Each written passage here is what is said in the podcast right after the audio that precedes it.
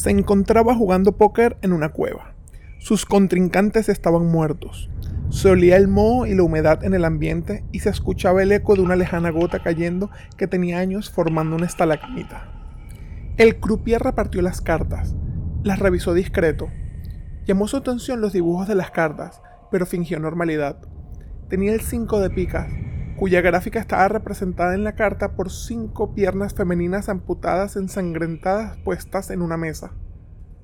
La otra carta era el 3 de trébol, y no entendió su ilustración de inmediato, pero tras examinarlo un momento terminó por darse cuenta que eran tres lenguas arrancadas puestas en arena del desierto. Tenía cartas pésimas, pero él era la apuesta mínima, así que estuvo dentro. Todos igualaron. El croupier se dispuso a poner el flop, Primero él fue el rey de corazones. Su dibujo era una figura terrible. Un humano con la piel cercenada al rojo vivo, una expresión de odio espantosa que pareciera que lo miraba a donde quiera que se pusiera la carta. Luego fue el rey de trébol, un ser espantoso con rasgos humanoides. Tenía todo partido. La nariz era apenas una línea de cicatrices infectadas. La tercera y última carta del flop fue las de corazones, representado por una cabeza femenina arrancada, sin ojos y sin lengua. Al ver este flop se sorprendió que todos hubiesen apostado y aprovechó el momento para hacer un bluff apostando mucho. Todos pagaron de nuevo, acercaron sus fichas con sus manos muertas. Alguien tiene que tener el maldito trío de reyes, pensó. El croupier soltó el torn. Rey de diamantes. Increíble. Quien tuviese el rey de picas tenía un póker, se dijo a sí mismo. La figura era abominable, al igual que las demás. Este era obeso y repugnante. La piel la tenía llena de abscesos con grasa y pus, con puntos negros y rojos que parecían moverse a pesar de ser solo una fotografía. El verde era muy predominante. Era tan gorda que los ojos no se le podían ver porque la frente le caía encima. Decidió terminar su juego y apostar todo. Increíblemente todos sus contrincantes muertos apostaron todas sus fichas también.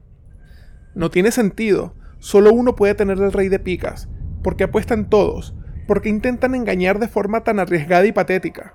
Pensó sin darse cuenta que él estaba haciendo eso mismo.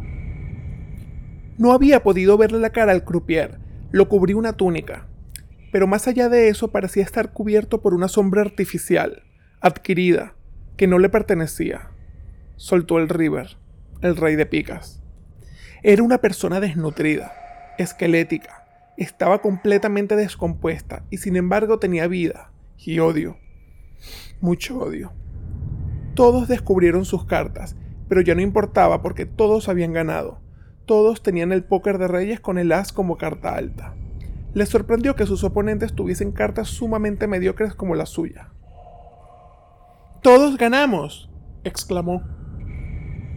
No, nadie gana nunca. Todos pierden siempre, eternamente. Dijo el croupier con una voz terrible, grave y muy sonora, que hizo temblar la cueva, provocando un pequeño temblor que hizo que se desprendieran estalactitas que estaban justo arriba de ellos y fueron cayendo clavándose en sus cuerpos.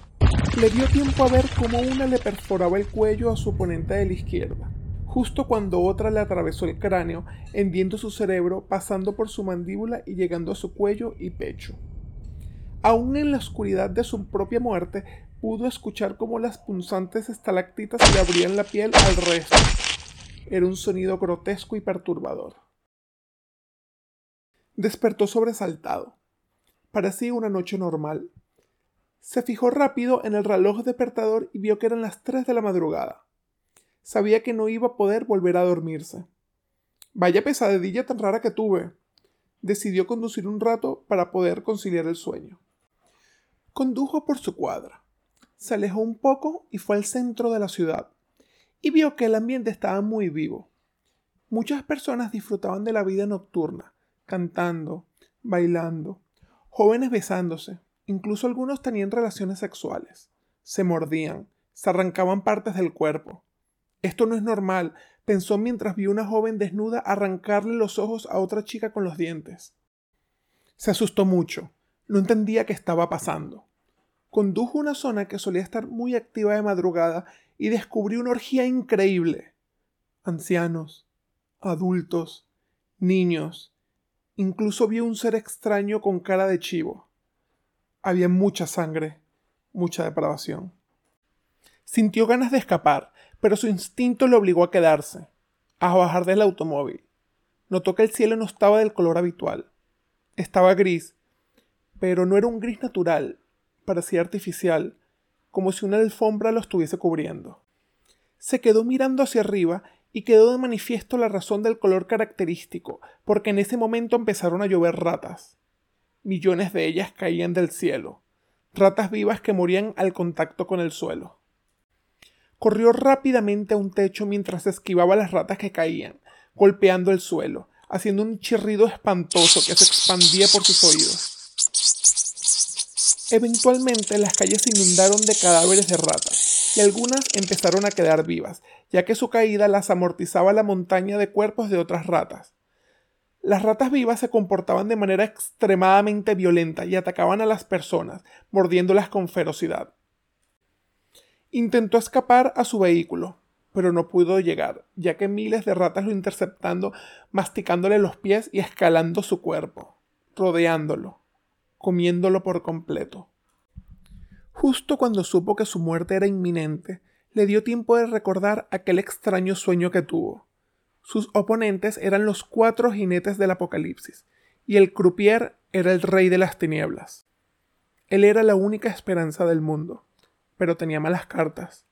Estaba siendo derrotado en ese instante, incluso antes de que pudiese haber hecho algo, incluso antes de saber cuál era su labor. Ese fue su último pensamiento mientras finalmente moría devorado por miles de ratas.